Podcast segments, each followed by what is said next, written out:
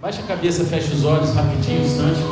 Senhor Deus Pai, te convidamos a tomar o teu lugar de honra aqui em nossos corações. Conduza-nos, Senhor, nesse momento cativos a Ti. Que nada venha roubar esse momento de nós, que a Tua palavra venha penetrar em nossos corações, assim como uma semente no solo fértil.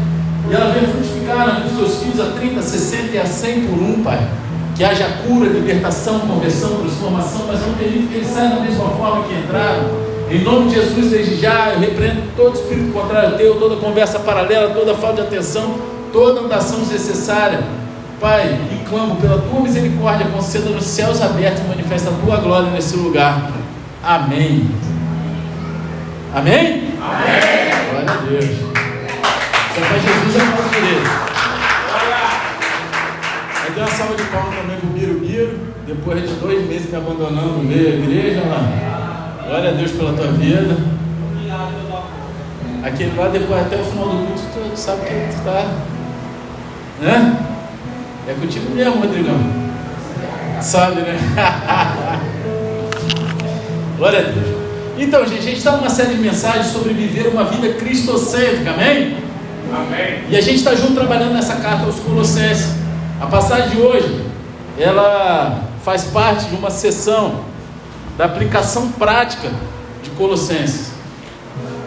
Os capítulos 1 e 2 eles estabeleceram as bases doutrinárias para a vida cristocêntrica.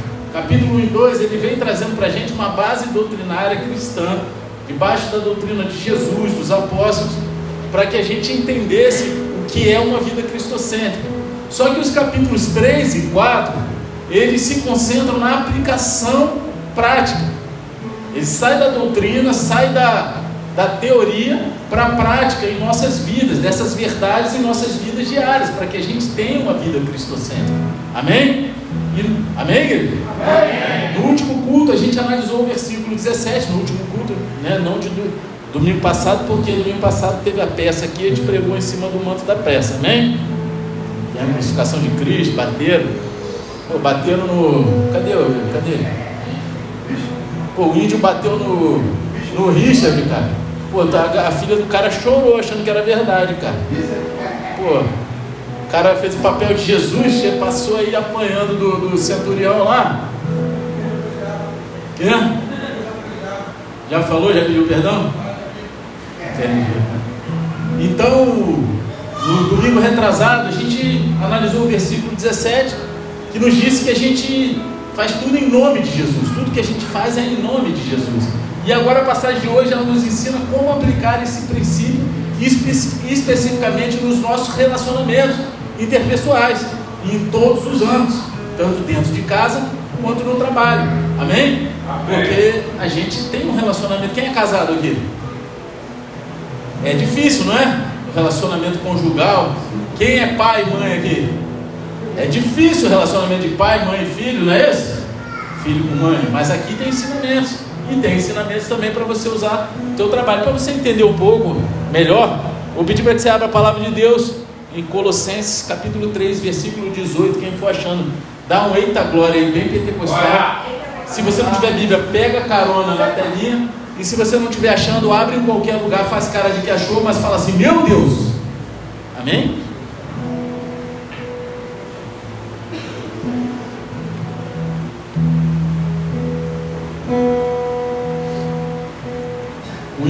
Perdão por Richard, né? Mas a, a pergunta é, ele pediu perdão para a Sossô?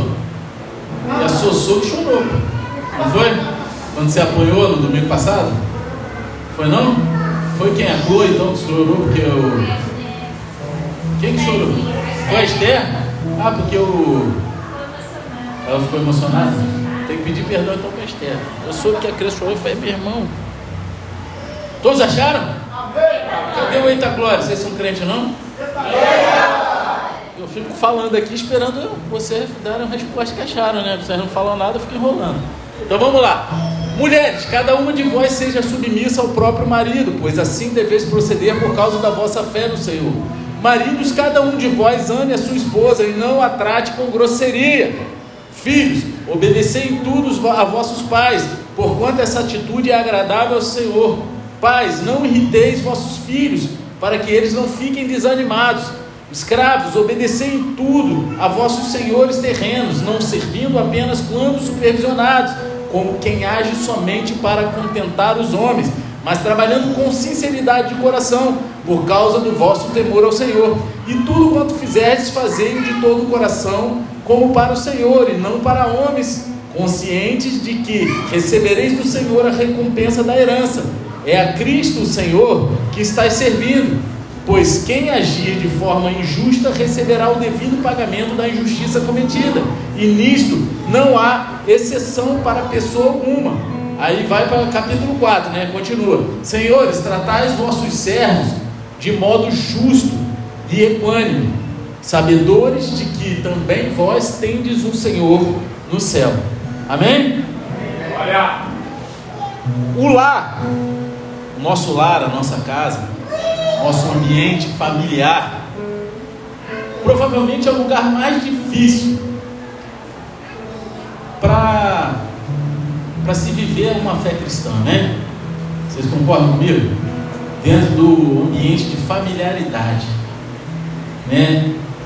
Viver a nossa fé cristã de uma forma consistente.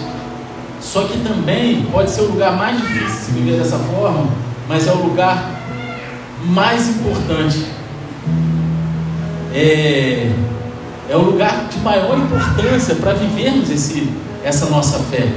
E quanto mais velhos a gente fica, mais entendemos a importância da família, né? Não é verdade? Quando a gente é jovem, a gente não vê muito isso, tirando algumas exceções, a gente não vê muito essa, essa importância da família. Só que a gente vai ficando velho, a gente começa a dar valor à família. A gente começa a desejar ter uma família, fazer parte de uma família, entender o contexto de família. Não é verdade? Amém? A família, o lar, é a unidade básica da sociedade. E é fundamental para todo o resto caminhar adequadamente é que a família esteja bem estruturada. Por que, que o inimigo ele tem tanta vontade de destruir as famílias? Porque uma, uma sociedade com uma base familiar destruída é uma é uma sociedade corrompida. Amém? Vocês concordam comigo? É, eu, eu, tenho amigos que não são cristãos, não, tá? Não são crentes, evangélicos, não nada disso. Mas o cara estava junto com a mulher há 10 anos, vivendo em fornicação, lá sem legalizar o casamento, sem nada, estava tudo bem. Eles casaram, casaram, vamos formalizar. Aquilo que já até tá bom, né? Tá bom, 10 anos depois, né? Vamos passar para o nome. Seis meses eles se separaram. Porque ali eles legalizaram, eles cessaram o pecado, mesmo sem conhecimento. O inimigo não quer isso, ele quer famílias destruídas, ele quer famílias corrompidas, ele quer destruir a base daquilo que Deus tem como um projeto para a humanidade. Só que a gente não tem como transformar o nosso lar sem Jesus. A gente não tem como transformar o nosso redor sem Cristo.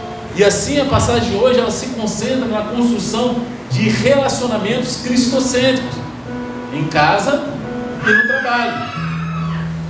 E o princípio geral aqui é o princípio de autoridade e submissão, que a gente encontra em Romanos 13, 1 e 2, que diz o seguinte: Todos devem sujeitar-se às autoridades superiores, porquanto não há autoridade que não venha de Deus, e as que existem foram ordenadas por Ele.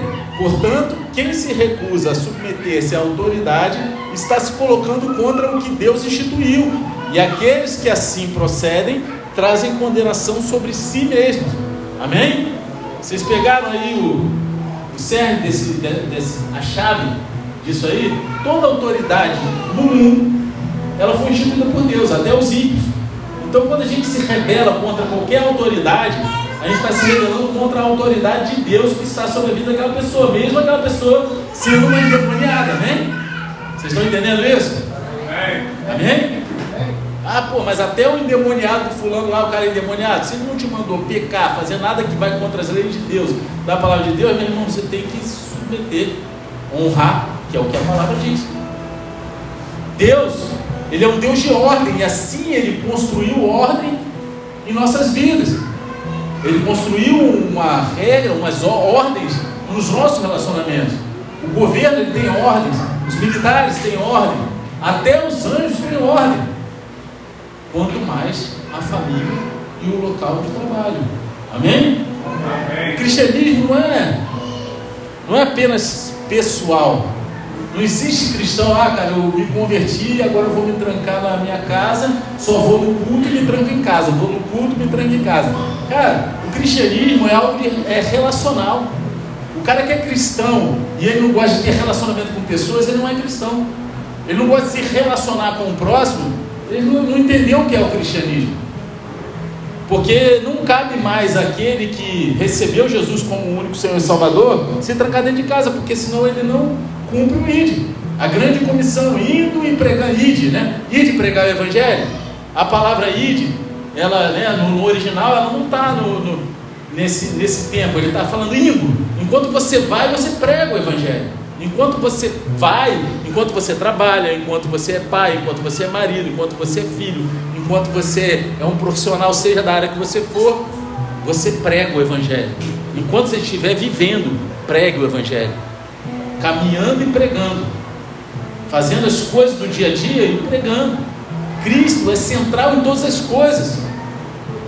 Para aquele que recebeu Cristo, conhece Cristo e não entende isso, ele não está vivendo o cristianismo de uma forma correta.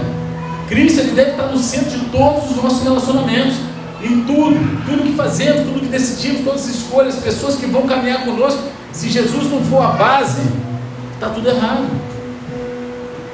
Como cristãos, todos os seus relacionamentos com outras pessoas devem ser influenciados e mediados pelo seu relacionamento primário com Jesus. Mas tem crente, não aqui, né? Só no mundo Marvel, que não tem relacionamento com Jesus. No mundo Marvel tem a galera assim, aqui não, aqui todo mundo lê a Bíblia todo dia e tem pelo menos uma hora de devocional, não é isso? Amém? Amém. Pela fé, né? Porque como é que você vai se relacionar com outras pessoas tendo Jesus como base se você não tem relacionamento com Jesus? O teu relacionamento primário tem que ser com Cristo. Porque senão o relacionamento secundário que é com as outras pessoas, ele não vai fluir com base na vontade de Deus.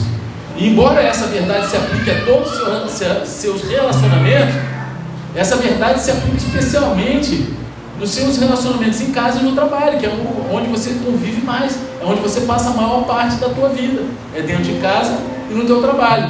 Né? Na, na próxima semana, próximo culto dessa série, a gente vai ver como isso também se aplica aos seus relacionamentos não cristãos no mundo ao seu redor, amém? Hoje a gente vai focar nos relacionamentos dentro de casa e no trabalho. E a passagem de hoje nos ensina sobre três pares de relacionamentos ordenados: maridos, e esposas, pais e filhos, senhores e escravos. Não é isso que a gente vê aqui? Amém? Amém. Vocês estão vivos ou não? Amém. E cada conjunto de relacionamento, Deus ele tem comandos específicos para cada uma dessas partes do relacionamento. Então a gente vai olhar para essa parte junto aqui e ver como é um relacionamento cristocêntrico em cada uma dessas áreas. Em primeiro lugar, a gente vai dar uma olhada nos relacionamentos matrimoniais centrados em Cristo. Um relacionamento matrimonial cristocêntrico. E aqui a gente aprende, antes de tudo, que a esposa deve submeter ao marido. Esse é o momento que a galera fica assim, as esposas falam, pronto, vou embora. Vou embora. Existem outras passagens da Bíblia que tratam de submissão e autoridade na, na relação matrimonial. Você pode ver isso em 1 Coríntios 11, 3, 14, 34, 35, Efésios 5, 22 ao 24, 1 Timóteo 2, 11 ao 14, Tito 2, 5 e 1 Pedro 3, 1, 6. Ou seja, tem uma vasta literatura bíblica dando direcionamento para esse tipo de relacionamento, amém? Então no versículo 18, vamos olhar comigo. Diz assim: Mulheres, cada uma de vós seja submissa ao próprio marido, pois assim deveis proceder por causa da vossa fé no Senhor. Agora, esse comando para se submeter é diferente do comando para obedecer que tem dado aos filhos, amém? E aos escravos. Se você vê o comando que foi dado para os filhos e para os escravos, fala obedecer. Agora para a mulher ele fala se submeter, né? E isso porque o relacionamento entre marido e esposa, felizmente, é diferente do relacionamento de pai e filho, ou de mestre e escravo. O marido, em um casamento centrado, né, um casamento cristocêntrico, ele não manda em sua esposa, ou ele não dá ordens à sua esposa, ele não vem dando, né, humilhando, falando grosseiramente. Em vez disso, ele lidera amorosamente a família em casa, ele lidera com amor. Então, o que significa se submeter, pastor? Se submeter simplesmente significa se colocar de bom grado sob a autoridade. Submissão significa estar debaixo da mesma missão. Você está entendendo? Amém. Amém? Então, submeter não quer dizer que a mulher vai virar capaz do homem, que o homem pode falar o que quer, que ele dá ordem, ah, quem manda aqui sou eu, eu sou, eu sou o macho alfa, eu sou. Agora, tem uma mulher na internet aí que eu vi sabedoria nela. Ela falou: mulheres, não põe seu marido para lavar louça. Que ativa energia feminina neles.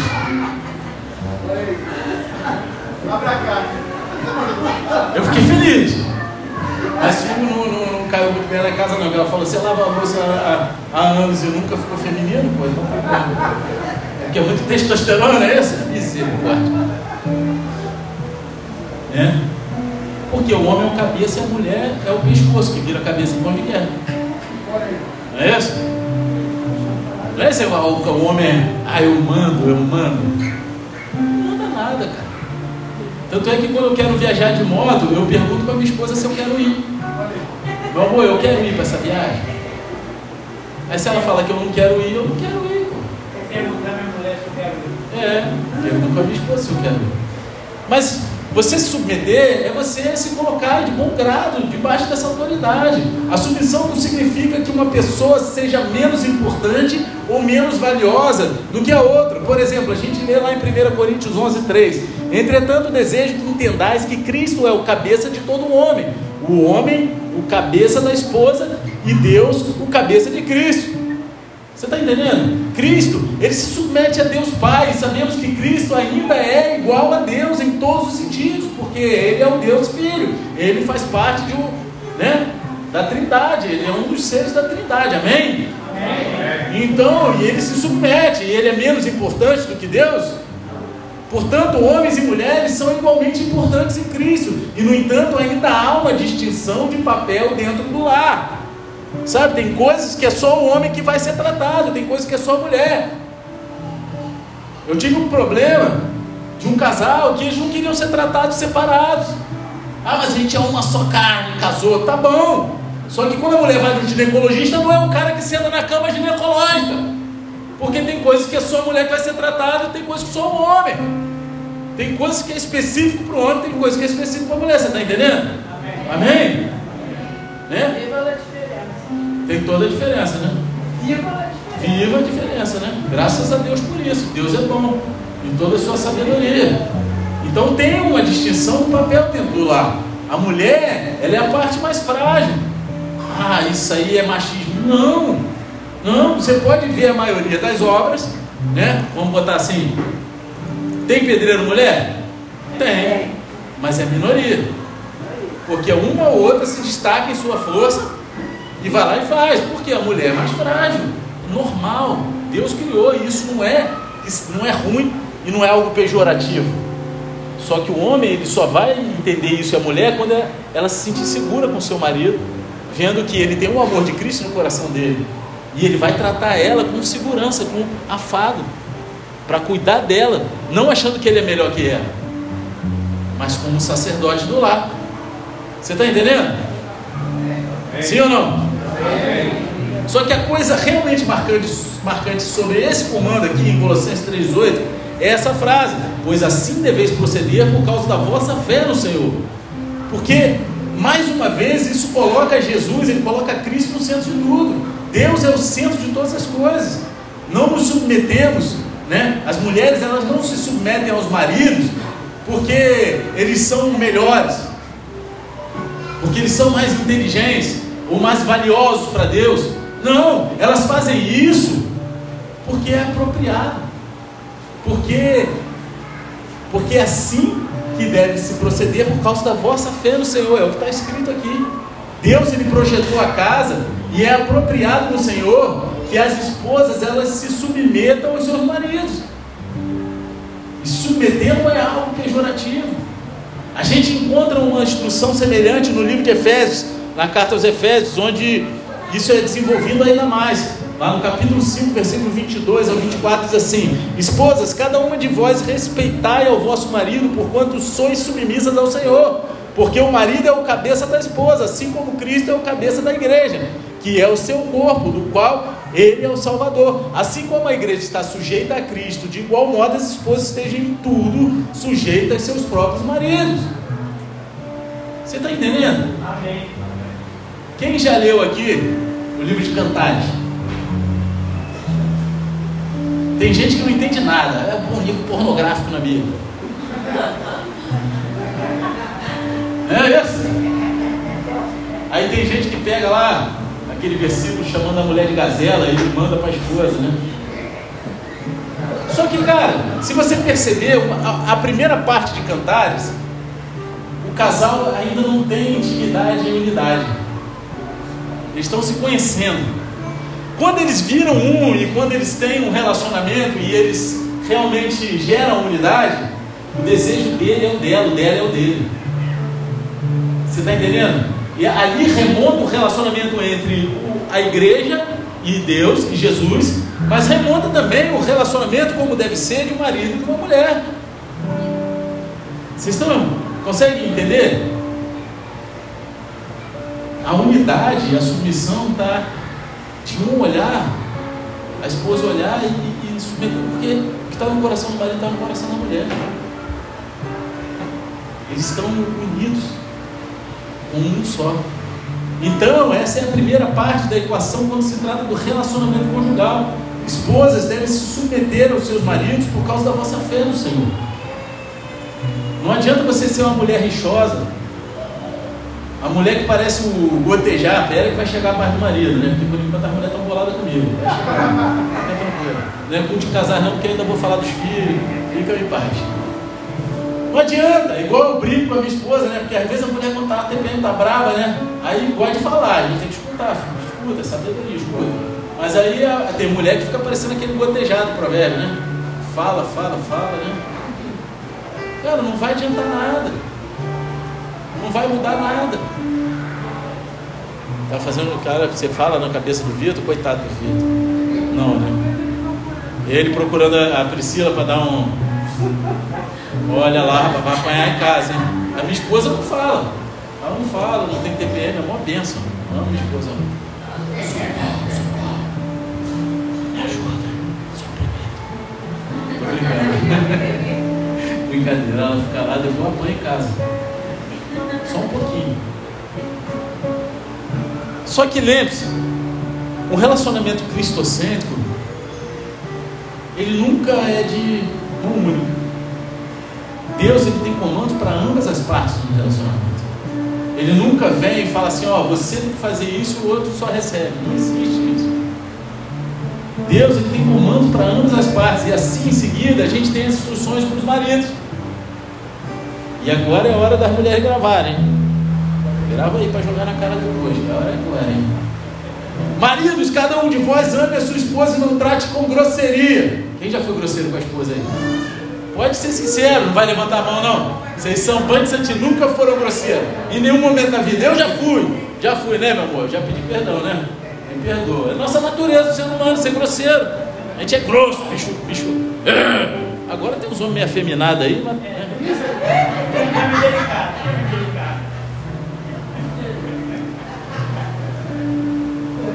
Eu ia falar um negócio aqui, mas deixa para ter nada a ver com a coisa. Oi, compartilhar com Como tá difícil comprar roupa para homem hoje em dia, né?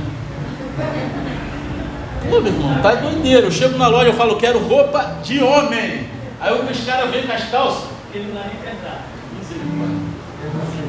Tem uns caras aqui que usam também essas calças.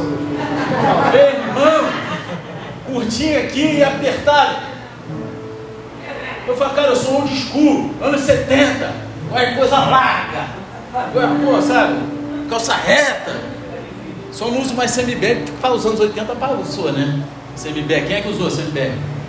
Tu usou, Júlio, não vem com essa não. Comprava calça semibag da Toulon.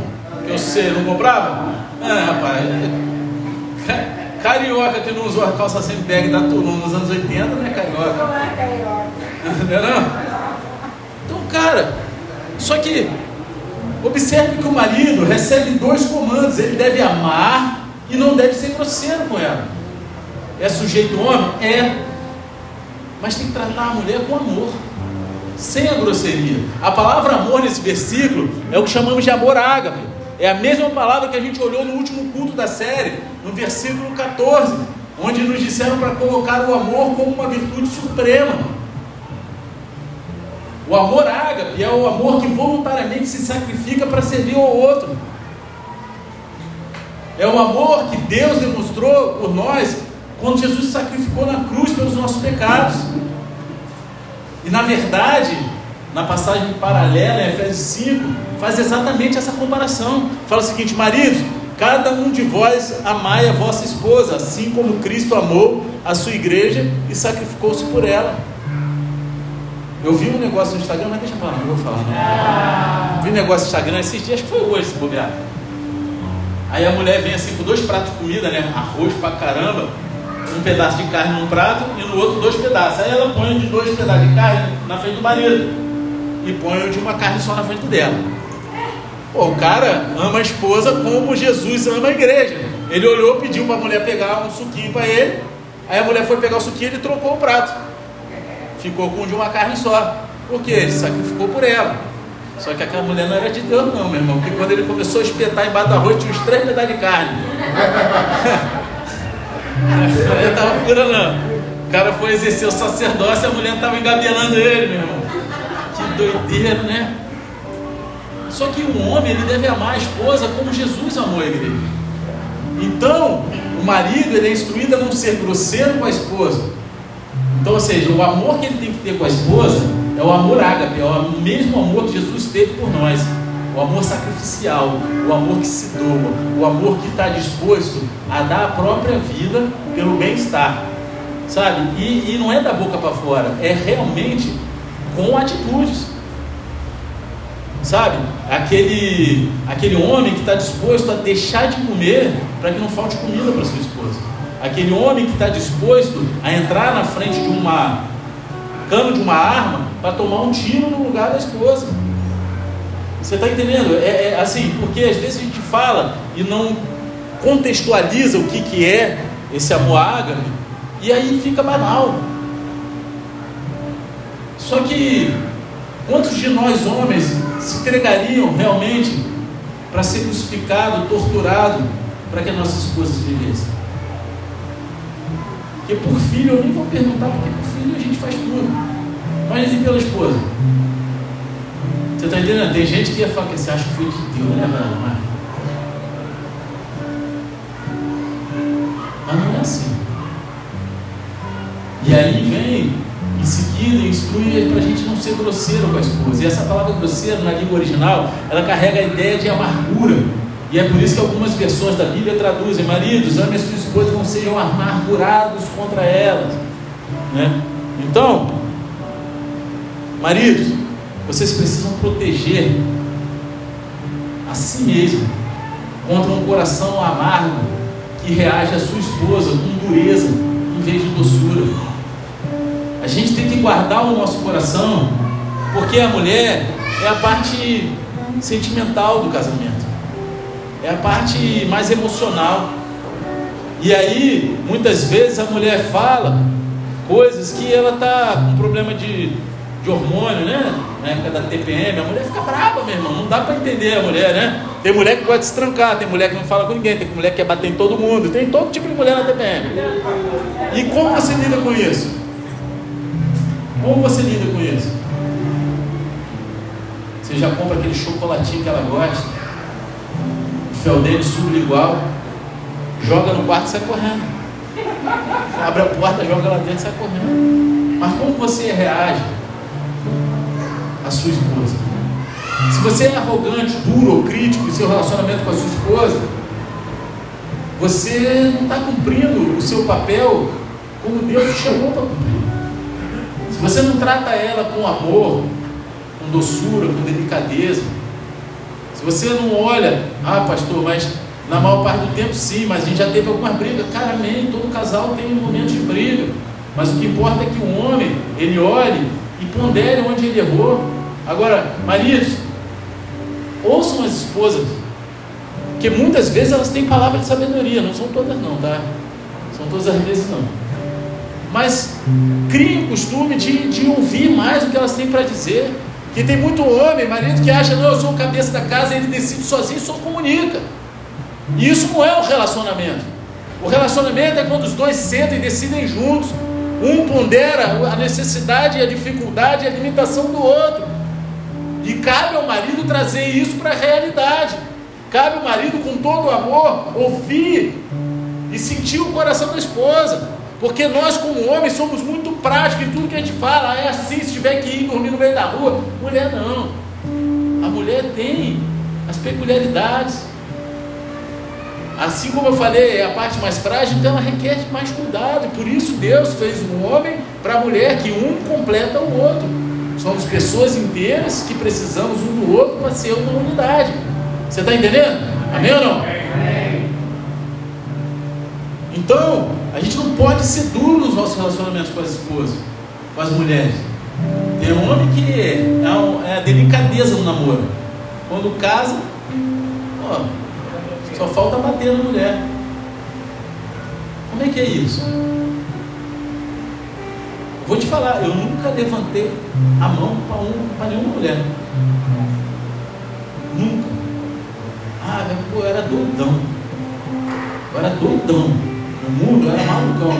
Eu não consigo entender um cara que bate numa mulher. Meu pai sempre me ensinou: uma mulher não bate nem com uma flor, né? Quem já ouviu falar isso? Nem com uma rosa. Mas são ensinamentos que estão perdidos no mundo de hoje. E aí as pessoas vêm falar de feminicídio, mas dentro de casa, os homens, eles não ensinam isso para os filhos mais. É coisa que passou. É, é tanto negócio de igualdade, igualdade, igualdade de cor, de sexo, igualdade disso, igualdade daquilo. Meu irmão, que aí acabou. A mulher, a garota, desde pequena, quer bater de frente com os homens de igual para igual com os garotos. Os garotos tratam as meninas igual a menino. Na minha época não era assim. Na minha época, meu pai falava: uma menina é frágil. Menina, lá em casa eu ensino para o Davi, só pode chamar o Davi aqui que eu falo para ele. É menina, menina você tem que tratar igual a princesinha. Menina não se bate nem com uma flor, mas ela não tem mais ela. Se encostar em mulher, vai para em casa. Por quê? Está errado. Isso não é um pensamento é, é um pensamento machista? Sim ou não? É bíblico. E aí as pessoas vão perdendo esses ensinamentos e os maridos eles não também não têm sido exemplo. Não têm sido exemplo para os filhos em seus tratos. E assim a gente vê esses comandos para os maridos e esposas trabalharem juntos. Dentro de um relacionamento matrimonial, deve haver um desejo mútuo de agradar um ao outro. Porque o casamento não, é, não faz ninguém feliz. Quem é feliz, quem vai dizer eu casei para ser feliz é um pobre coitado. Vocês podem rir, mas é verdade. O amor, ele não faz ninguém feliz. O amor é uma dor. Se você lê lá em, em Coríntios o que diz que é o amor, o amor é paciente, tudo sofre, tudo espera, tudo suporta. Não tem nada de bom, cara. Então, quando alguém chega lá no meu gabinete, pastor, eu quero casar, por quê? Ah, para ser feliz com ela. Então, nem vai casar. A gente casa para fazer o outro feliz. A gente casa para fazer o outro feliz. E aí a maior responsabilidade é do homem, porque ele é o sacerdote, ele que deve amar. Então, ainda que a sua esposa não consiga te fazer feliz, cara, você assumiu essa responsabilidade, você é obrigado a fazer feliz. Você está entendendo? Tem que haver essa, essa, esse desejo mútuo. Claro que quando os dois casam, parte do princípio de que os dois se amam e um quer agradar ao outro. Só que o problema é que as pessoas confundem paixão com amor. As pessoas confundem gostar, né? E o que é pior, tem muito crente que quer casar logo porque não aguenta mais ficar em santidade. Ah, vamos casar logo para tirar o camelinho, não, né? quero um camelinho para me tirar do deserto. E aí depois chega lá, não consegue fazer o outro feliz, por quê? Queria casar só para se satisfazer. Por isso, tem que ser muito bem pensar que é casar. Maneiro, é casar é de Deus. Mas ponha todos os pingos e vê o que está acontecendo, o que, que é o que, qual é o desejo de cada um, qual é o caminho que cada um quer seguir, se está tudo entrelaçado, se Deus é o principal desse relacionamento. 1 Coríntios 7 diz o seguinte, versículo 33 e 34. Entretanto, quem é casado preocupa-se com os negócios desse mundo e como irá agradar a sua esposa, e fica dividido. A mulher que não é casada e a virgem se ocupam dos assuntos do Senhor para serem santas, tanto no corpo como no espírito. A mulher casada, no entanto, preocupa-se com os negócios do mundo e de como irá agradar o seu marido. Quando o marido ele trabalha, ele faz o seu papel direito no casamento e a esposa faz o papel dela, geralmente não há problemas. Geralmente as coisas fluem. Os problemas eles começam quando eles começam a se concentrar nos papéis um do outro em vez dos próprios. Você está entendendo? Quando você começa a querer exigir do outro, mas você não se preocupa com aquilo que você deveria estar fazendo.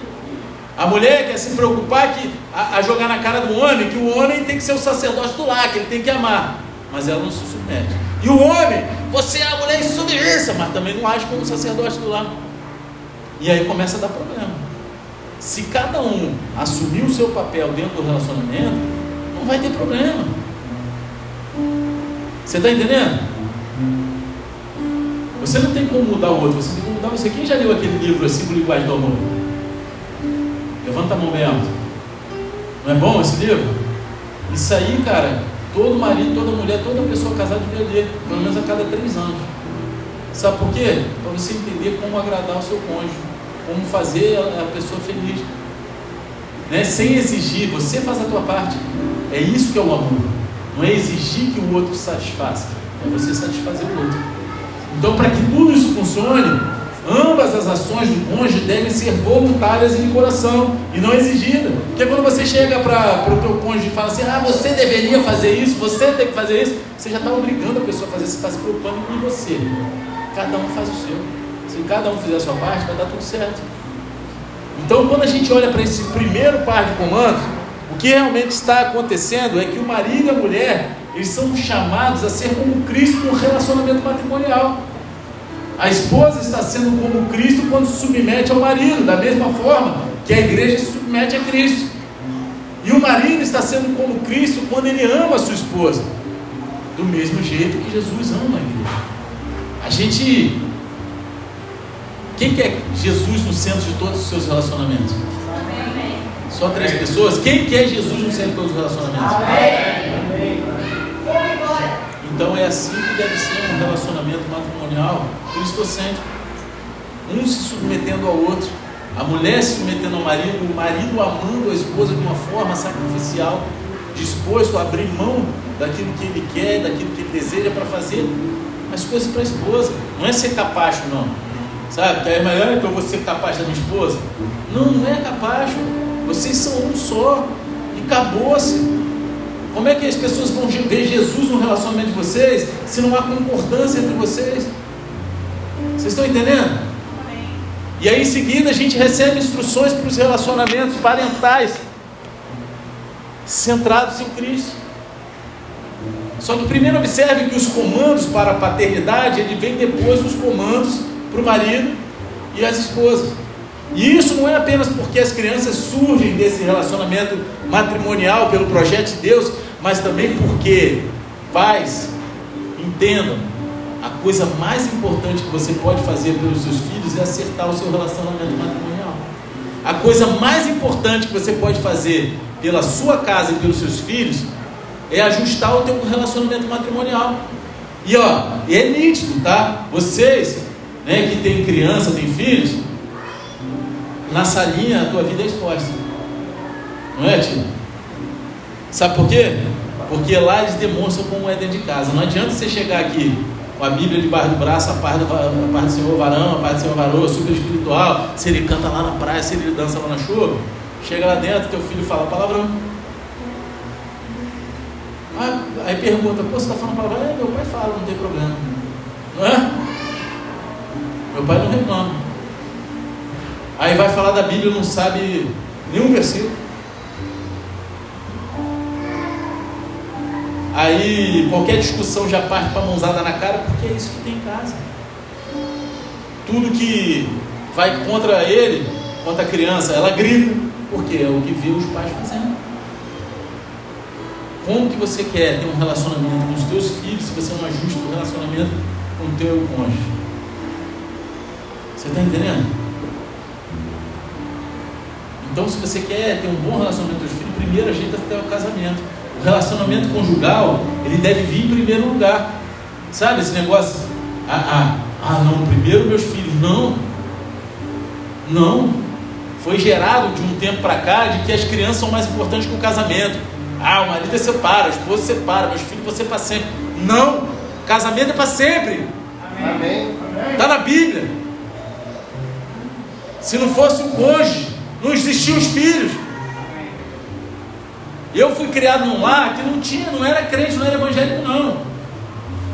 Mas tudo era para o meu pai e minha mãe. E eu e minha irmã éramos secundários. Eu não sou traumatizado por causa disso. Eu fui muito amado pelo meu pai e pela minha mãe. O problema é o excesso de amor. Estão gerando crianças completamente dependentes, arrogantes e autoritárias. Dão ordem nos pais com aval dos, do outro cônjuge. Então agora a gente vai olhar para o relacionamento parental cristocêntrico. Relacionamento entre um pai, uma mãe e um filho. Tá? Então olhe para o versículo 20: Filhos, obedecei em tudo a vossos pais, porquanto essa atitude é agradável ao Senhor. Observe que o comando aqui é obediência em vez de submissão voluntária. A relação pai e filha é muito diferente da relação marido e mulher. Observe que a criança, ela deve obedecer aos pais em tudo. Igual eu estou falando criança aqui, mas é qualquer filho que esteja debaixo do teto do pai e da mãe. Tu tem 30 anos, 40 anos, tu mora debaixo do teto do teu pai e tua mãe, tu tem que obedecer em tudo, acabou-se. Acabou-se. Entendeu? Acabou-se. Tu mora lá, a regra é clara. Está lá. Está lá no livro de regras, está na Bíblia. No meu livro de regras. Amém? Amém. Deve obedecer em tudo. Ela não pode escolher, sabe? A criança, o filho ele não pode escolher o que, que ele quer obedecer. Ah, não, eu vou obedecer isso e aquilo não. Só que, se ele vê a mãe enganando o pai, na hora da fatura do cartão de crédito, né? Dando as mentirinhas para o pai, o pai dando um biru na mãe, como é que ele vai agir?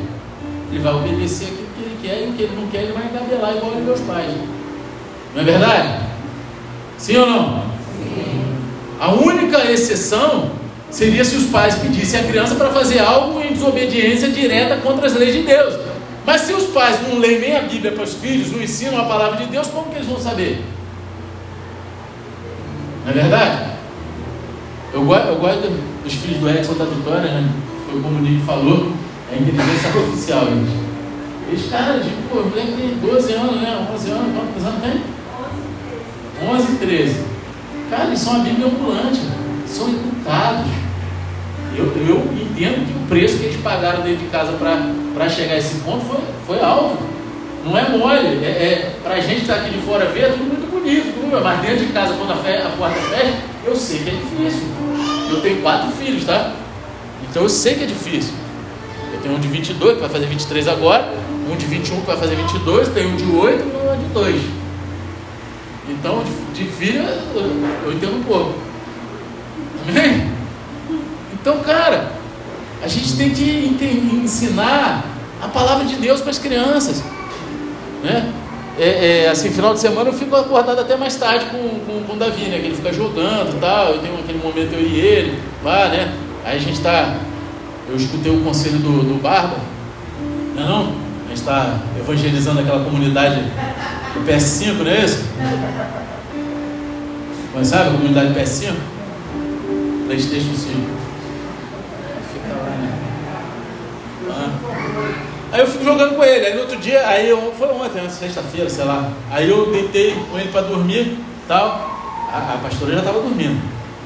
Aí a gente está lá. Aí só escuta ela.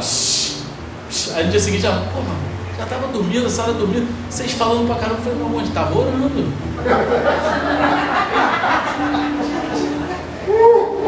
Mas, tem que orar, não tem que orar. Ela falou, a próxima vez ora antes de entrar no quarto. Cara, mas sabe, se você não para um tempo, você não mostra que a sua vida diária, você depende de Deus, você entrega tudo para Deus no início, no fim, né? Que tudo você depende. Se você não mostra isso com exemplo, que exemplos vão seguir?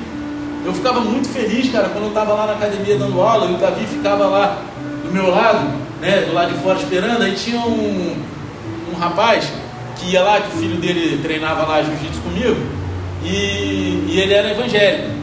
E aí ele ficava fazendo um monte de pergunta bíblica pro Davi. Cara, ele nunca me envergonhou, eu ficava com medo, mas, mas ele nunca me envergonhou. Ele perguntava assim no meio de um monte de criança: quem foi engolido pela baleia? Né? Na Bíblia não fala nada de baleia, mas a crença é a baleia, né? um peixe grande. Mas enfim, né? biologicamente falando, a baleia não poderia engolir um homem, então é outro tipo de peixe. Mas não quero entrar. Aí todo mundo, foi o Gepeto, foi o Gepeto, Davi Jonas. Né? Não é isso? Aí, pô, quem derrotou o Golias? O gigante. Davi fala, Davi. Pô, tudo ele respondia certinho. Então, cara, ensina. Investe um tempo na vida do seu filho. Sabe? Dê livros. Lê. Pô, cara, teu filho tem dificuldade, mas tenho certeza que ele gosta de uma historinha de, em quadrinho. Compra aquela Bíblia em ação. Meu filho mais velho, ele leu em três dias a Bíblia inteira em ação. Que é só de quadrinhos. Entendeu? Então hoje tem várias ferramentas. Cara, vai lá e, e e, e, e ensina, ensina o seu filho. E até agora, isso era bastante típico que você encontraria em qualquer casa naqueles dias. Esperava-se que todas as crianças obedecessem aos pais. Era normal. Hoje em dia é difícil. Hoje em dia a gente vê um monte de crianças se rebelando, achando, denunciando o pai na, na faz besteira, toma uma palmada, toma uma palmada. Não é espancar, sou contra espancamento, tá? O uso da força física para se prevalecer da criança. Eu sou contra isso. Mas tem horas que a criança tem que tomar a correção, está na Bíblia, com a vara. É a primeira vara da infância e juventude. Né? Vem com a varinha. Para depois não ter que ir para a vara judicial. É, eu aprendi. É melhor apanhar em casa com amor. Então, pai, não batam irritados. Se estiver irritado, acalma, vai orar. Depois bata para corrigir, não pra, com raiva. Porque os filhos não merecem a nossa raiva. Eles merecem o amor. E quando a gente corrige com amor, o tapa dói mais na gente do que neles. E não usa a mão não, usa um chinelo, porque a mão é para fazer carinho. A mão é, é, um instrumento de carinho. Então é melhor usar a varinha mesmo de goiabeira, igual os avós usavam. Dá uma zinha de leve, faz mais barulho do que dor. Mexe com o sentimento. Você vê, a minha filha ela tem dois anos. Aí eu pego o bracinho dela, não bato nela não, tá? Eu pego o bracinho dela e bato na minha mão na minha mão, não bato nela. Eu seguro e pau, ai, ai, ai, não pode. Ela chora e fala: o papai me bateu. Porque está sendo corrigida, ser corrigido dói, mas eu não bati nela, eu não bato. Né? Eu fui lá e dei na minha mão. Só que eu faço aquele, ó, não pode, ai, ai, ai, é feio, papai está triste. É a correção. Sabe? Antigamente as crianças obedeciam, hoje em dia as crianças não querem obedecer. Só que naquela época era tudo muito rígido, naquela região até hoje é tudo muito rígido. Só que mais uma vez essa parte é sobre relacionamento centrado em Cristo, relacionamento cristocêntrico. Então, portanto, a gente encontra essa instrução adicional no final do comando, fala assim: essa atitude é agradável ao Senhor. Nós obedecemos aos nossos pais não porque é certo, mas porque queremos agradar a Cristo. Ponto. Se estiverem isso no coração, acabou. Acabou. Tem muita gente que não peca, não é porque é errado pecar, mas é porque não quer desagradar a Deus. E acabou-se. Essa é a melhor parte da história. Você olhar e falar assim, cara, eu gostaria de pecar, vai ser bom para a minha carne, mas eu não quero perder a presença de Deus.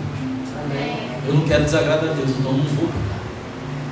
Você está entendendo? Então, mais uma vez, Cristo é o nosso exemplo em tudo. Relacionamentos cristocêntricos tem tudo a ver com ser semelhante a Cristo em nossos relacionamentos. Né? Filhos, Jesus obedeceu aos seus pais, então vocês estão sendo como Cristo quando obedecem aos pais de vocês. Se você é um filho na casa dos seus pais essa noite, você está aqui dentro, Deus te chama a obedecer a seus pais em tudo, pois isso agrada ao Senhor. É por isso que eu, pastor Fernando, sou contra, contra a pessoa casar e morar na casa da sogra, na casa da mãe. Sabe por quê? Porque a Bíblia diz: deixará pai e mãe e se unirá a mulher, se tornando uma só carne. Deixará pai e mãe, acabou, vai, vai construir um novo núcleo familiar. Porque se você, sendo já marido ou esposa, e estando na casa dos pais ou da sogra, vai dar conflito, vai dar treta, vai dar problema, mais cedo ou mais tarde vai dar ruim. Ah, pastor, mas eu vivo há 30 anos na casa da minha sogra. É uma exceção. Mas até dar certo, vai ter dado muito errado. Não é? Quem mora com, com pai e mãe e é casado sabe do que eu estou falando. Amém ou não? Sim ou não? É, isso gera problema. Agora, assim como havia instruções adicionais para os maridos no relacionamento matrimonial, há um comando correspondente aos pais no relacionamento aqui entre pais e filhos, que diz: Pais, não irriteis os vossos filhos para que eles não fiquem desanimados. Embora esse versículo seja dirigido especificamente aos pais como chefes do lar, né, o comando é, certamente se aplica também às mães, né, aos pais em geral, né, os responsáveis pela criação da criança, do filho. Né? Então, como pais, a gente nós recebemos uma autoridade de longo alcance na vida dos nossos filhos. Só que a gente deve ter o cuidado de usar essa autoridade com amor e sabedoria. A gente tem que cuidar dos nossos filhos, eles estão, né, é, enquanto eles são crianças, eles estão formando o caráter deles, eles estão absorvendo tudo que eles veem. Você vê as pessoas que cresceram no lar destruído, é, é, elas refletem o lar que elas cresceram. Elas refletem. Eu conheci um cara Deixa eu falar, não vou estar assustando. Eu conheci um cara, o cara era atleta da área do skate, foi campeão internacional e tudo. Pô, aí o cara é, vinha de uma família é, tradicional, cara do Rio de Janeiro, morava mansão, na Urca, né, os pais casados até hoje, e o cara perdido, perdido, perdido, perdido, ele até morreu e via manguaçadas. Algumas pessoas não sabem do que eu estou falando. Era o dia inteiro bêbado, o dia inteiro. Ele acordava com um copo de vodka para fingir que era água e bebendo. Pô, cara, aí você olha assim, de longe, você fala assim, cara, mas pô, o cara tem, né, tem um pai, uma mãe ali, não sei o quê. Aí depois eu fui conhecer a fundo o pai e a mãe, pô, estavam juntos só de aparência. O pai era alcoólatra, a mãe tinha um cara fora de casa. Pô, o cara cresceu nisso. Que estrutura familiar ele teve? Ele era reflexo daquilo que ele viveu dentro do, dentro do, do matrimônio dos pais dele. Sabe? Então, quando, quando a gente a gente tem que tomar cuidado com o que a gente vive. Por isso que eu falei, cara, você quer ter um bom relacionamento com teu filho, primeiro acerta o seu matrimônio.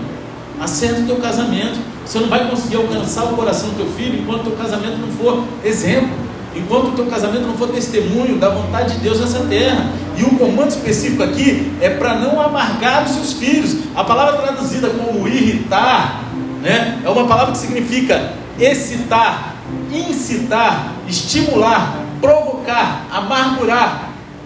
Né? Ou seja, a gente encontra um comando semelhante a esse na, na passagem paralela, lá em Efésios 6,4, que diz: E vós, pais, não provoqueis a ira dos vossos filhos, mas educai-os de acordo com a disciplina e o conselho do Senhor. Então, como que a gente provoca o irrito dos nossos filhos?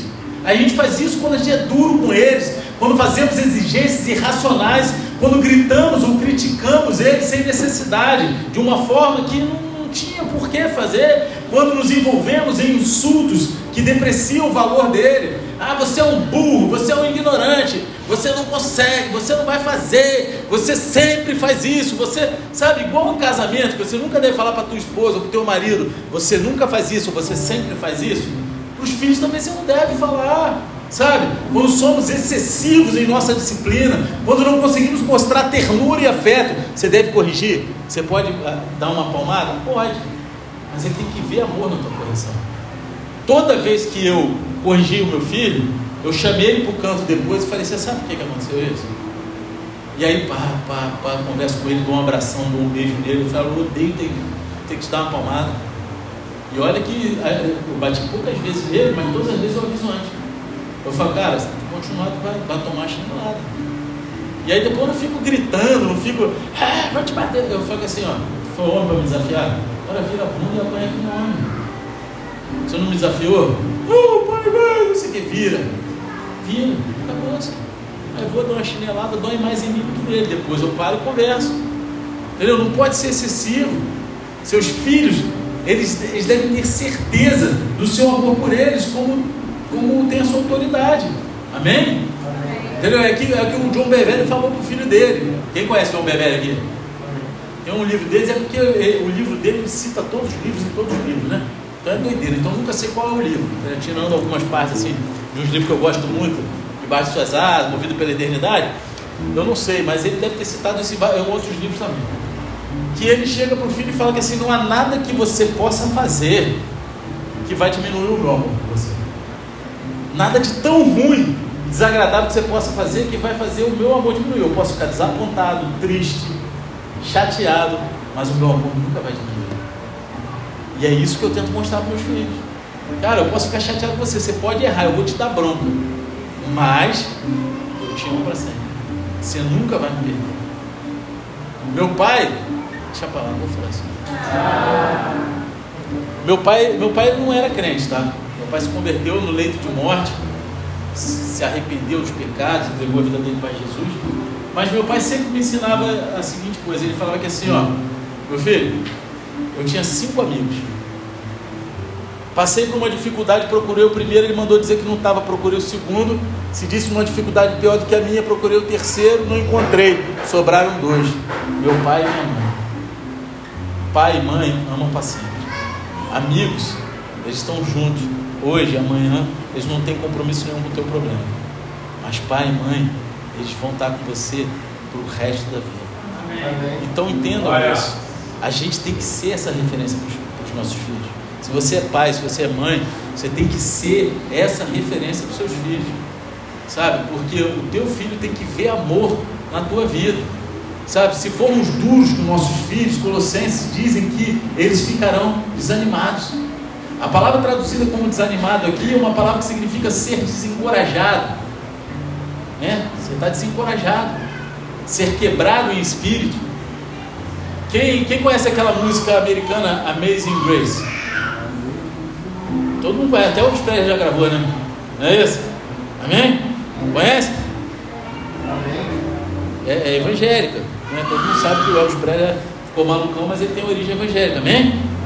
Ele, no final da carreira dele, gravou um disco só de música evangélica. Então, o autor dessa música, ele fez um comentário triste sobre seu pai, que ele disse assim: Eu sei que meu pai me amava, mas ele não parecia desejar que eu fizesse isso. E eu quero dizer, não estava nada disso aqui planejado, mas Deus tem pessoas aqui hoje que precisam ser curadas no relacionamento com o Pai. Você sabe que teu pai te amava, mas você não conseguia ver igual esse autor dessa música. Esse cara era uma criança que ficou desencorajada, desanimada. Se você um dia for uma criança desencorajada, desanimada, Deus ele vai curar o teu coração essa noite. Pais, a gente quer criar crianças confiantes não crianças desencorajadas. Você chega na escola, no meio de um monte de criança, você vê qual criança que é oprimida pelos pais. As crianças têm medo de errar, têm medo de fazer qualquer coisa, elas não se relacionam, elas não estão estimuladas, elas estão desanimadas. Agora, tem outras, eu consigo, não, eu vou, eu tento, aí tem um pouco de vergonha, mas rapidinho vê se aquilo, por quê? São estimuladas pelos pais, com amor assim, não, você, você consegue, você é capaz, você é bom. Cara, eu tiro um tempo, volta e meia eu olho assim para meus filhos, eu falo para eles, você sabe que você é muito importante para mim, sabe? Você é um presente de Deus para mim, você é inteligente, você é lindo. Eu falo. Quem não gosta de receber elogio aqui? Quem, quem, todo mundo gosta, não é isso? Não é bom? Cara, imagina para a cabeça do coraçãozinho da criancinha ouvir isso dos pais. A vida está tão corrida que é muito mais fácil você mandar uma mensagem dizendo eu te amo do que olhar na cara do teu filho e falar todo o teu sentimento para ele. Ah, eu vou expor meu. Ah, expor o quê? Você está fazendo seu filho ganhar autoconfiança. Você está fazendo teu filho crescer. Então hoje Deus ele vai restaurar esses relacionamentos, amém? amém? E mais uma vez, Deus é o nosso exemplo aqui. A gente lê no Salmo 103, como um pai. Misericórdia, o tempo está tá acabando, né? Vocês me perdoam? Vou até meia-noite hoje. Tá brincando? Deus, Ele é o nosso exemplo aqui. A gente lê lá em Salmo 103. Como um pai se internece pelos filhos, assim semelhantemente o Senhor tem compaixão de todos aqueles que o temem, porquanto ele conhece a nossa estrutura. Lembra-se de que somos pó. O relacionamento entre pais e filhos é um relacionamento mais importante que Deus nos deu. E como pais, a gente deve estar cheio de compaixão por nossos filhos. Cara, e a, a referência paterna é a mais importante de todas. Porque se você é um mau pai, o seu filho vai ter dificuldade de enxergar Deus como um pai amoroso. Porque você vê que as pessoas que tiveram um mau relacionamento com o pai, ou tiveram um pai ausente, ou um pai que morreu muito cedo, elas, elas se, converteram, pode ter se convertido, mas tiveram mais dificuldade de entender esse relacionamento, tiveram dificuldade de entregar, de abrir o coração, de chegar lá e entender o amor incondicional, porque não tiveram essa estrutura familiar. E eu estou falando por mim, meu pai morreu, tinha 14 anos. Quando eu casei, a, a pastora teve que comer um dobrado para me ensinar ao que, o que, que era verdadeiramente viver em família. Sabe, eu me esforço ao máximo para ser um bom pai para meus filhos. Faço de tudo, às vezes estou arrebentado, me machuco mais, estou nem aí, cara, vou lá. Né? Também escolhi ser avô de filhos mais novos, né? É, eu sou quase avô dos meus filhos, pô. não é isso? Aí ontem fui levar o Davi para andar de skate lá para cima, estava quase caindo já, não aguentava mais ele andando lá de skate, jogando bola. Cara, sabe, cria memórias nos filhos de vocês, gera relacionamento. seu filho, ele não tenha medo, ele tem respeito. Sabe aquele relacionamento de medo? Aí é igual quando, quando eu era criança, né? Eu era católico. E o ensinamento que eu tinha de toda a base católica era de que Deus castiga. Porque era a visão que tinha de pai terreno. Deus castiga, vacilou, castiga, toma cipuada. Não tinha um amor. É mentira do que eu estou falando? Entendeu? Só que a gente tem que ser a, a, a referência de Deus mesmo. É um Deus que corrige, não é castigo.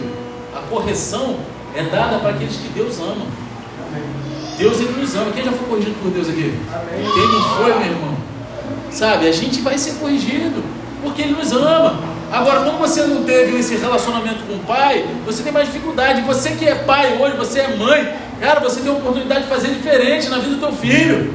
Você tem a oportunidade de fazer de um jeito que teu filho vai olhar para Deus e ele vai se submeter a Deus porque ele tem referência de paternidade, tem referência de família. Amém?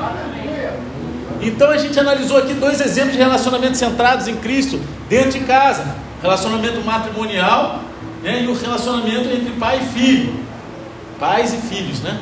Então agora finalmente a gente chega ao relacionamento de trabalho, um trabalho que seja um relacionamento cristocêntrico dentro do trabalho. Agora, como são os relacionamentos cristocêntricos no seu trabalho? Existe uma coisa complicada nessa parte aqui, porque ela é realmente dirigida aos mestres e os escravos, né? os senhores e escravos, em vez de chefes e trabalhadores. Algumas pessoas, elas ficam incomodadas com o fato de haver instruções para escravos na Bíblia. Só que é importante entender que a Bíblia nunca vê a escravidão como algo positivo ou bom. Em vez disso, simplesmente ela aceita a realidade da escravidão em sua época e dá instrução às pessoas que estão presas nesse sistema. Amém? Amém? Amém? Então, na verdade, foi um ensinamento da Bíblia que acabou por limpar o caminho para abolir a escravidão tanto na, na, na Inglaterra, na Grã-Bretanha, quanto nas Américas, amém? amém. Né? Foi a, a abolição da, da, escravatura que, né, que teve na Inglaterra, nos Estados Unidos e aqui no Brasil, elas foram baseadas todas em situações bíblicas, amém? Então também é importante notar que o sistema romano de escravidão ele era diferente da escravidão que era praticada aqui no Brasil. Porque por um lado não era racialmente baseado, amém? Não era uma escravidão racial, que aqui no Brasil era. Aqueles que serviam como escravos, eles eram mais servos contratados do que escravos para toda a vida. Eles recebiam pagamento. Só que ainda assim era uma prática horrível. E os escravos eles eram tratados como propriedade, não como seres humanos livres, com plena dignidade e direito das, das pessoas, amém? Eles, é, eles eram duros, eram pessoas que eram compradas, sim, eles trabalhavam, eles ganhavam o dinheiro para se sustentar, viviam lá, mas eles não tinham liberdade de viver. Amém? Só que felizmente a gente não tem mais escravidão aqui. Né? Então como que a gente aplica essa passagem a nós hoje? Vocês sabem? Existem paralelos próximos com a relação de trabalho fora de casa. E assim a gente pode aplicar diretamente a maioria desses princípios a chefes e trabalhadores hoje.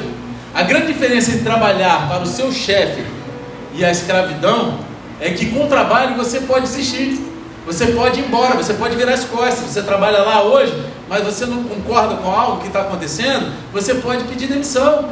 Mas se você optar por continuar trabalhando para o seu chefe, então você deve aplicar todos esses princípios bíblicos que a gente vai falar aqui hoje nas suas relações de trabalho. Você tem uma opção, se você não concorda, você vai embora. Ou então fica calado e se submete, porque senão você entra em pecado. Então vamos dar uma olhada nessas relações aqui ou não? Amém. Amém? Eu acho que a galera não quer muito não. Hein? Eu vou falar então de cara o primeiro e mais longo desses comandos do conjunto, tá bem? Que é dado aos escravos ou trabalhadores no relacionamento. E assim como os filhos foram comandados a obedecer os seus pais, os trabalhadores eles são ordenados a obedecer os seus chefes. E esse comando é dividido em quatro aplicações. Né? Primeiro de tudo, você deve obedecê-los em todas as coisas, em todos os momentos, mesmo quando eles não estão olhando. Fala lá no versículo 22. Escravos, obedecei em tudo a vossos senhores terrenos, não servindo apenas quando supervisionados, como quem age somente para contentar os homens, mas trabalhando com sinceridade de coração por causa do vosso temor ao Senhor. Em tudo significa tanto as tarefas que você gosta quanto as tarefas que você odeia. Em tudo. Porque no trabalho a gente tem coisas que a gente gosta de fazer, amém? Não é verdade? Mas tem coisas que a gente não gosta muito. E aí, meu irmão, é aquele negócio, às vezes a gente fica procrastinando as coisas que a gente não gosta muito. Agora, se você não quiser fazer isso, mais uma vez, como trabalhador, você pode desistir, você pode pedir demissão. Mas se você, né, é, é, você tem que lembrar que o escravo ele não tinha essa opção. O escravo ele tinha que ficar lá. Então ele tinha que obedecer, independente dele gostar ou não, dele não concordar. Né? Então, portanto, eles foram ordenados a obedecer. Então, observe, você deve fazer isso não apenas quando os olhos deles estiverem vendo para você ganhar o favor deles. Quando eu estava na faculdade, deixa para vou botar esse fone. Ah. Eu trabalhei na, na biblioteca. Né? Quem, quem sabe como funciona uma biblioteca? É sinistro, né? Eu, eu achava que era mais fácil até trabalhar, né? Na faculdade, assim, quando, na época de faculdade, eu trabalhei na biblioteca da faculdade.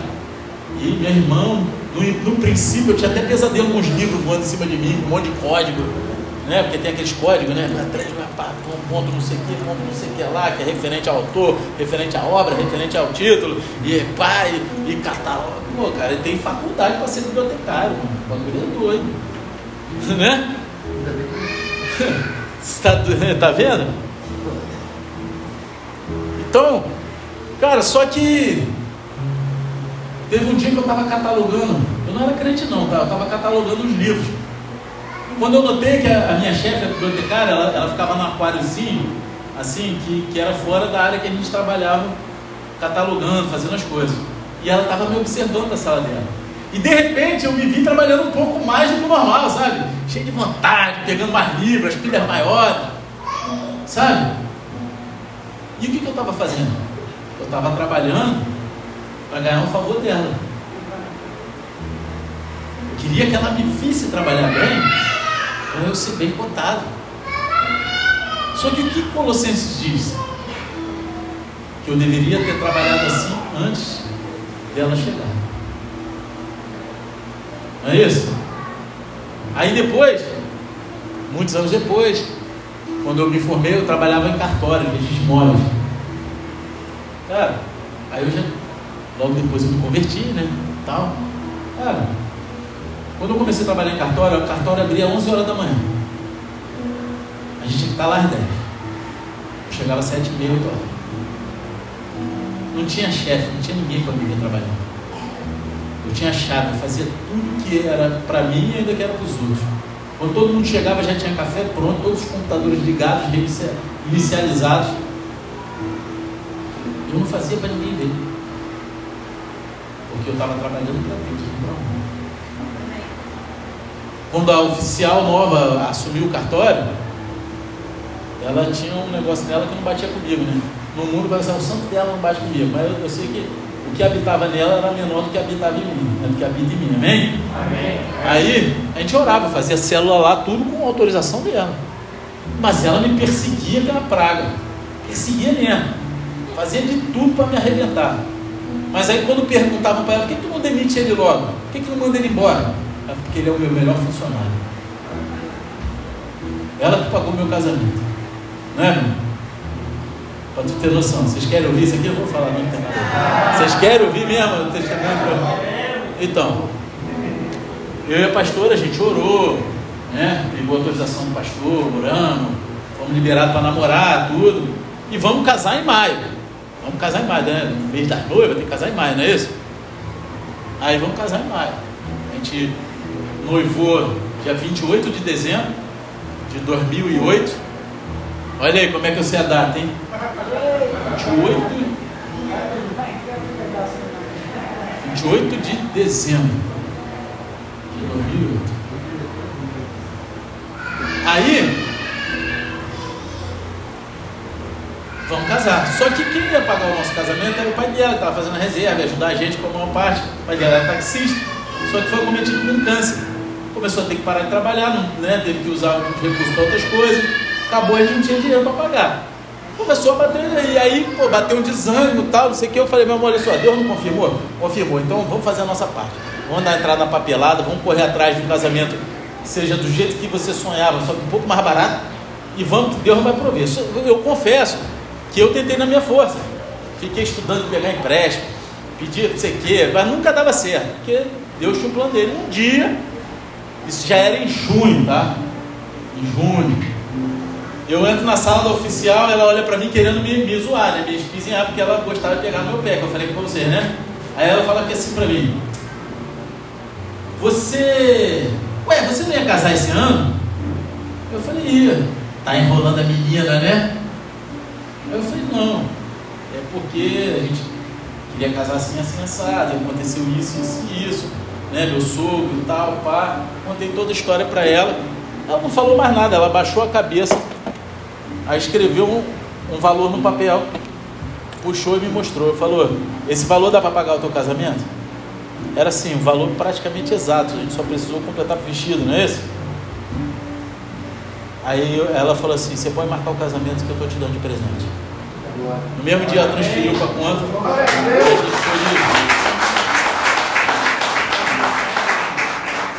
Foi Entende? Mas eu nunca desonrei ela. Quando tinha patotinha no refeitório para falar mal dela, eu saía de perto. A única coisa que eu falava dela, eu chamava ela de tia Teté. E se ela escutar a pregação, ela vai saber agora. Misericórdia. Porque ela, ela acha que eu larguei a vida do cartório, porque pastor é rico, né? Você é pastor em Búzios, está muito bem lá, né? Quando, às vezes que eu fui visitar, ela acha que eu estou bem pra caramba aqui, né? Aí é aquele meme, né? Quando eu falo que moro em Búzios, o que as pessoas acham? Aquelas praias na beira da, da casa na beira da praia, pá, piscinão. Você mostrar minha realidade, meu irmão, só Jesus. A glória a Deus. Sabe, mas a gente tem que trabalhar direito mesmo quando o chefe não está vendo. Em segundo lugar, a gente deve obedecê-los com sinceridade de coração por causa do vosso temor ao Senhor. É o que está escrito na parte B do versículo 22. Mais uma vez, como cristão, você deve colocar Cristo no centro de todos os seus relacionamentos, incluindo seus relacionamentos de trabalho. Então, olhe por cima do ombro para ver se teu chefe está te assistindo a trabalhar. Olhe para cima, porque Deus ele está vendo o tempo todo. Não importa o que você faça, faça o seu trabalho com sinceridade de coração e, te, e temor ao Senhor. Amém? É isso que a gente precisa.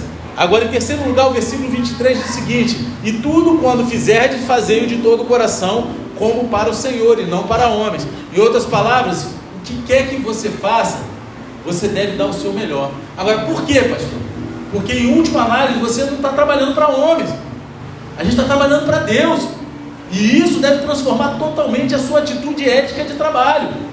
Porque se você o teu trabalho você faz não faz para homem, você faz para Deus, você não vai mentir. Quando o teu chefe falar, atende aí e diz que eu não estou, você me perdoa, mas eu não posso. Por quê? Porque eu não minto, eu não vou mentir. Você está entendendo? Quando você, ah, aí vendedor de carro, aí o cara bateu o carro, motor do carro já foi batido 300 vezes, tu sabe que o carro é uma bomba ambulante. Não, o carro é perfeito, filé, todo selado, mentira. Mentira. Não fala mentira. Fala a verdade. Sabe? Faz igual aquele vendedor sincero. Não tem um vídeo do cara que é o vendedor sincero? Essa aqui é a bagaça. Vai explodir na tua mão. É casamento com mecânico. É melhor, pô. Vai casar com mecânico né? vai viver na oficina. Então, cara, sabe, é, é, você não está trabalhando para homem. Quando você faz trabalho para Jesus, a sua principal motivação, né, vai ser agradar a Deus. E aí você vai encontrar, se encontrar observando o Senhor em vez de observar o relógio. Você vai olhar, cara, eu tinha rotina, eu chegava no meu trabalho, o que, que eu fazia? Eu chegava, eu era o primeiro a chegar, tá? Aí eu chegava, eu sentava na minha mesa, eu, eu era chefe de um setor, né? Aí eu sentava na minha mesa, eu orava pelo dia de trabalho, por todas as pessoas daquele trabalho. Aí eu ia, depois abria no meu computador uma listinha, eu já era líder de célula, com todas as pessoas da minha célula, do meu convívio, para orar especificamente por aquelas pessoas naquele dia. Era, era o momento que eu tinha para orar por eles. Aí depois que eu orava pelo meu trabalho, por essa situação toda, eu levantava, fazia a divisão diária do trabalho, ligava o computador de todo mundo. Depois que eu fizesse isso, ligava os ar-condicionados todos. Aí eu ia lá pro refeitório. Não era minha obrigação não, tá? Aí eu fazia café. Aí quando o pessoal chegava, já tinha um café quentinho. Computador, ninguém ficava precisando do Windows. Aquele barulhinho, né? Já estava lá tudo iniciado, já no, no sistema do cartório. Eu fazia isso para os homens verem que a maioria das pessoas nem sabia que era eu. Era um ou outro. E eu chegava lá e só estava tudo pronto. Alguns sabiam. Mas como é que é? Sabe? Por quê? Porque eu sabia que Deus estava vendo trabalhar. É para Deus que eu fazia. É por isso que a mulher não me demitia. É por isso que ela não me mandava embora. É por isso que ela olhava para mim e falava: não demito que é o meu melhor funcionário. Só que, para acabar, ah. eu deu graças a Deus saiba que não há favoritismo. Olhe para o versículo 24 e 25. Que diz: Consciente de que recebereis do Senhor a recompensa da herança, é a Cristo, o Senhor, que está servindo, pois quem agir de forma injusta receberá o devido pagamento da injustiça cometida, e nisso não há exceção para pessoa alguma. Deus ele não mostra favoritismo. Essa foi uma palavra incrível para os escravos daquela época, né, de Paulo, porque a lei romana certamente favorecia o mestre em relação ao escravo. Além disso, sob a lei romana, os escravos eles não recebiam nenhuma herança, e ainda assim Paulo diz que quando você fizer um trabalho para Deus, para o Senhor, você receberá uma herança do Senhor como recompensa. Então, quando você trabalha para Deus, Deus não só te trata como filho, mas como herdeiro. Com tudo que você faz, você faz para Deus, você não é mais só filho, você é herdeiro. E Paulo lhe resume tudo, tudo com as palavras: é a Cristo, o Senhor, que está servindo. E esse é o equivalente do Novo Testamento, as famosas palavras de Josué no Antigo Testamento: Eu e minha casa serviremos ao Senhor. Amém. Não é isso? Sim ou não?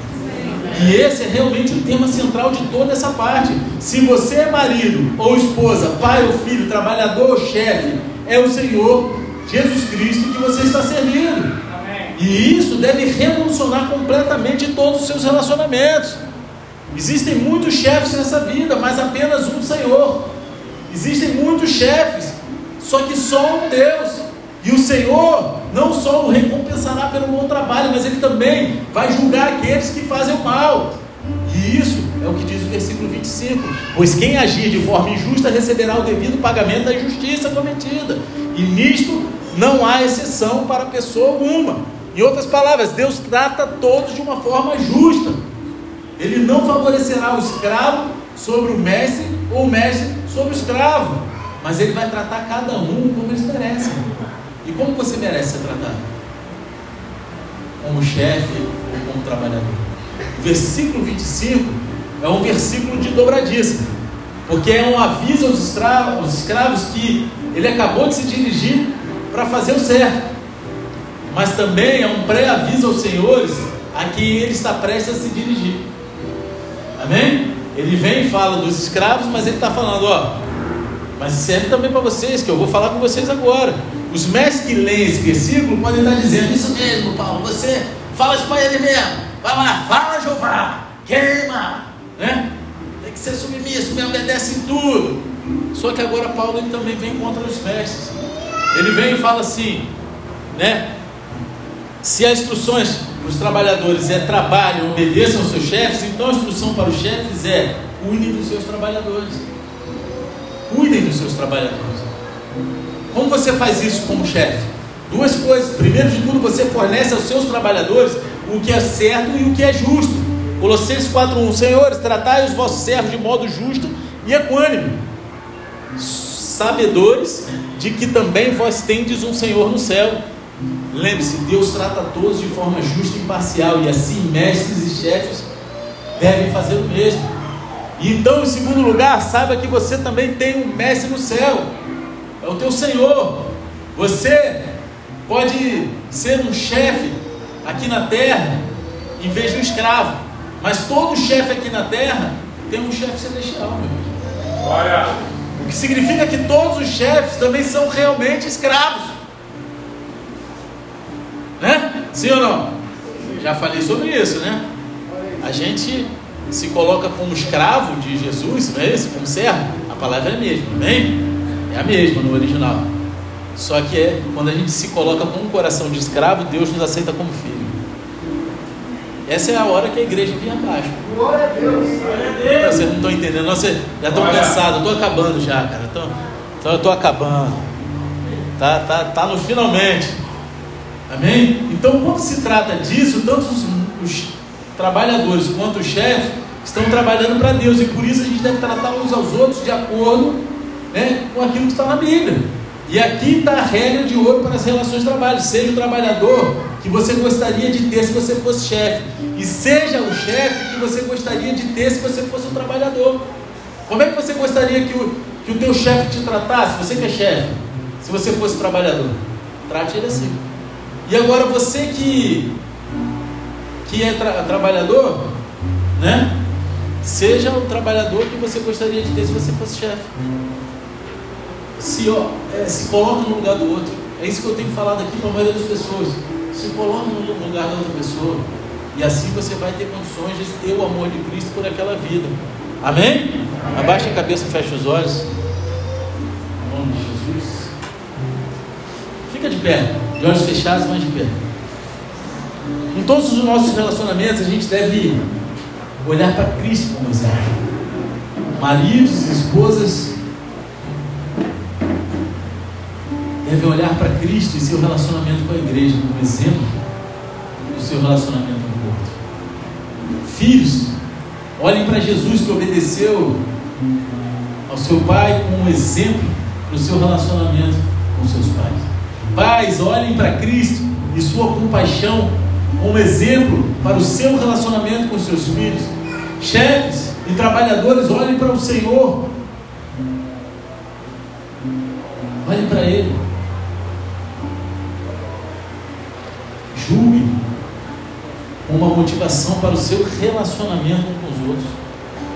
Coloque Deus no centro disso Os falsos mestres de Colosso, eles ensinaram que a espiritualidade consistia em conhecimento superior e experiências místicas. Só que Paulo diz que a verdadeira espiritualidade é demonstrada nos relacionamentos práticos do dia a dia e realistas em sua casa e local de trabalho. Cristo ele é central. Ele é central para o universo, ele é central para a igreja, ele é central para tudo. a parte de viver uma vida cristocêntrica é colocar Cristo no centro de todo o seu relacionamento. E eu gostaria de fazer duas orações santas. A primeira oração é com você que de repente entrou aqui pela primeira vez hoje. E aí você entendeu que você precisa entregar a tua vida para Jesus. Você precisa confessá-lo como seu único Senhor e Salvador. Se você quer fazer essa oração, entregar sua vida para Jesus, e esse é o primeiro passo que você tem que dar para você viver uma vida cristocêntrica e conseguir viver debaixo desse relacionamento com as pessoas. Coloca a tua mão no teu coração e repita essa oração comigo. Senhor Pai, me perdoa por todo o tempo que andei longe de Ti. Mas essa noite eu entrego meu coração no seu altar e reconheço que Jesus Cristo, aquele que morreu na cruz por mim, e ao terceiro dia ressuscitou, é o meu único e suficiente Senhor e Salvador. Pai, escreve meu nome no livro da vida e me conduz até a eternidade. Em nome de Jesus. Amém. Senhor Deus Pai, apresenta essas vidas aqui no teu altar, são filhos e filhas, Senhor, que se arrependeram, reconheceram o teu senhorio sobre a vida deles. Conduza o Senhor pelo caminho da tua salvação. Coloque os teus anjos acampados ao redor deles, Senhor. Que eles possam ser a essência do teu amor por onde eles forem, se sentindo amados por ti, pela tua igreja, que é o teu corpo, sendo um contigo. E que no grande dia eles possam falar como Paulo falou: combati o bom combate, acabei a carreira e guardei a fé. Em nome de Jesus. Amém. Agora eu quero fazer mais uma oração. Acho que mais de uma oração. Mas a primeira delas que eu quero falar agora é com você. Que tem um relacionamento quebrado com o seu pai. Ou você, como pai, quebrou esse relacionamento teu com o filho. Deus ele quer trazer um bálsamo de cura no teu coração. Ele quer se revelar a você essa noite. Talvez o teu pai tenha sido ausente, talvez o teu pai tenha morrido muito cedo, talvez teu pai seja presente, mas não é exemplo de nada. E isso te desanimou. Você que é filho e vive nessa condição hoje, sai do teu lugar. Deus ele quer curar o teu coração, a tua mente, a tua alma. Pastor, mas meu pai já morreu, não tenho nem como. Ele quer te curar. Ele quer te curar desse relacionamento, ele quer te curar de tudo que você viveu até aqui, os traumas que ficaram no teu coração. E não é só com o pai, é com a estrutura familiar de pai e mãe, tá? Sai do teu lugar, porque Deus está derramando cura. Ele está derramando cura sobre o teu coração. Tem pessoas aqui que Deus está falando que tem um lar quebrado. Você foi ministrado, você sabe que Deus está curando, sai do teu lugar. Não hesite, porque Deus ele quer fazer a obra essa noite no teu coração e na tua mente. Sai do teu lugar.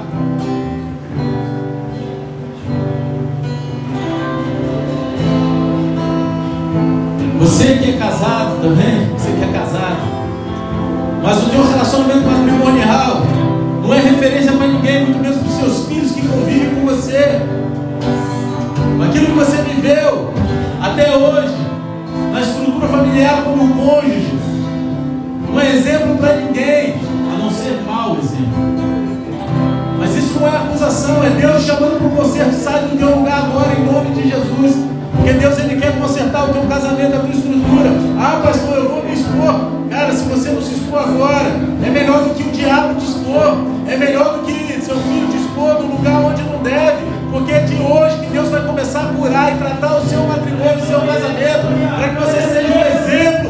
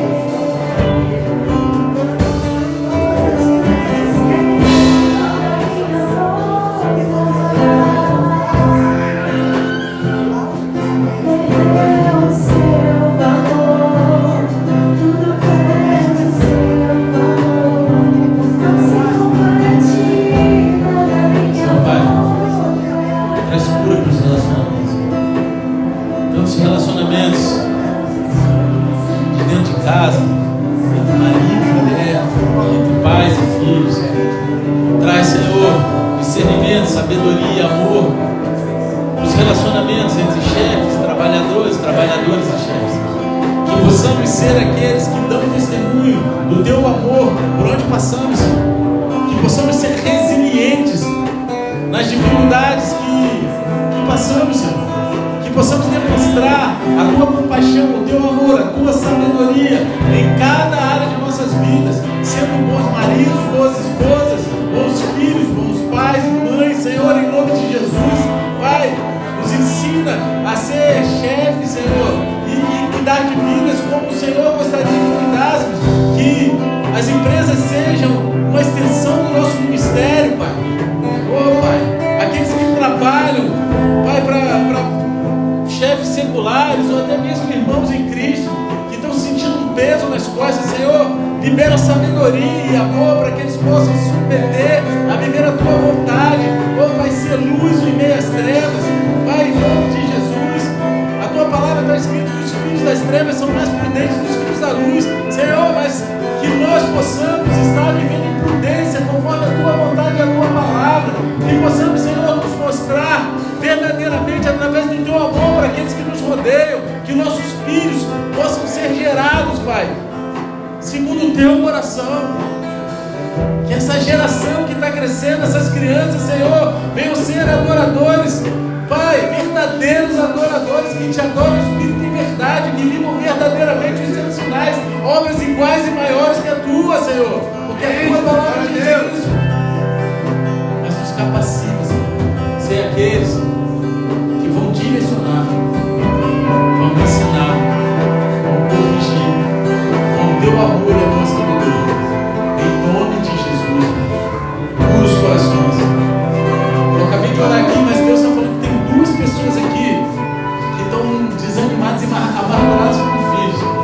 Deus está parando mais um tempinho para você sair do teu lugar. Tem duas pessoas, Deus está mostrando que duas pessoas você tem traumas na tua vida. Muitas coisas da tua vida refletem o desânimo e a amargura que